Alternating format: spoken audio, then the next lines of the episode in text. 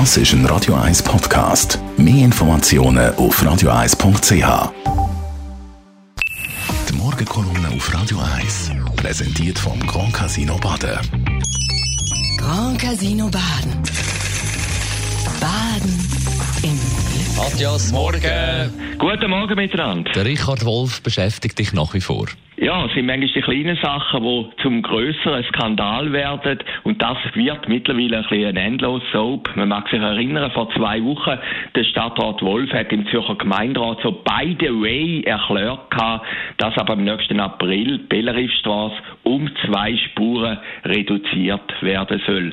Der Aufschrei ist groß gewesen. Niemand hat gewusst von dieser Aktion, obwohl ja so eine Grüppli war, die über das nachdenkt hat. Der Automobilclub ganz klar ist dann auszuretten. Dann hat man auch von den Gemeinden an der Goldküste plötzlich gehört, dass das natürlich nicht. Gewerbetreibende haben protestiert. Dann ist eine Dimension höher gekommen. Frau Regierungsrätin Carmen Walker-Späh hat gesagt, das geht natürlich nicht.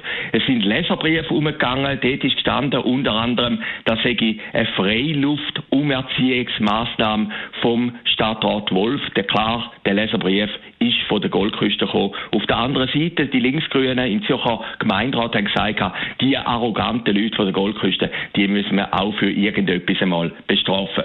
Man schaut ein bisschen zurück, schon 2019 ist die Bellerifstrasse ein Zankapfel gewesen. Die NZZ hat dort geschrieben, es sei eben ein Beispiel für den Strassenkampf, man muss das Wort einmal hören, 40 Jahre nach der Zürcher Unruhe, für den Strassenkampf zwischen Stadt und Aglo. Aber damals geht es natürlich nicht um Strassenschlachten auf dem Limagé, sondern eher ein ehemaliger Strassenbesetzer gegen Anführungsschlusszeichen Bonzen von der Goldküste.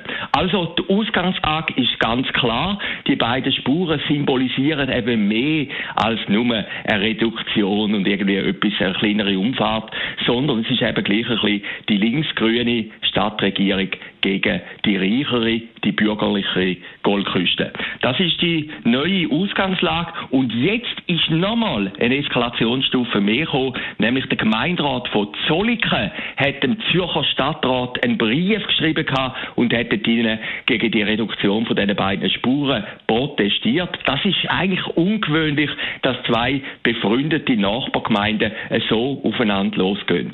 Es hat eine andere politische Dimension auch noch.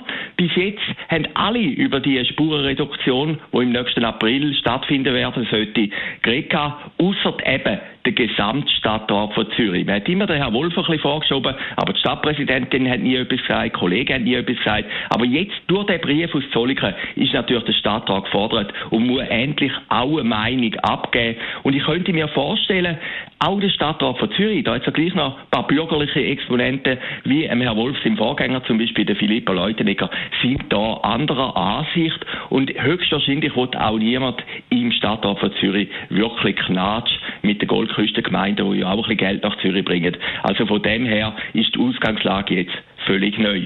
Es hat aber auch noch einen tröstlichen Grund, einen aktuellen Grund, und der geht ein bisschen um die Abstimmungen vom 27. September bezüglich dem Jagdgesetz. Vielfach hat man jetzt von den Berglern gehört, wir Unterländer wissen beim Jagdgesetz gar nicht, von was das eigentlich redet. Für die Stadt Zürich, da kann man jetzt schon sicher sagen, stimmt der Vorwurf nicht. Wir haben ihn schon, den Wolf. Die Morgenkolumne auf Radio 1. Matthias Ackeret ist das gewesen, Abend wieder zu hören bei dir, Marc Jäcki, die Sendung Shortlist. Wir haben spannende Namen, die wir sprechen Natürlich zum Beispiel Danne Levi, die neue Chefin vom Bundesamt für Gesundheit, der Axel Weber, wo ja CS mit der UBS will fusionieren, grosse Schlagzeilen gemacht. Und der Alfred Vogel. Ah, Kennst du den? ja, Alfred ja, A. Vogel. Force. Naturheilmittel, ja. Pharmaunternehmer und Naturheilpraktiker, der schon länger gestorben ist. Mhm. Aber eben, du sagst es, die Echina Force feiert im Moment ein Revival. Nach der 6 News Shortlist hier auf Radio 1. Und auch jederzeit zum Nachlassen als Podcast auf radio1.ch. Das ist ein Radio 1 Podcast. Mehr Informationen auf radio1.ch.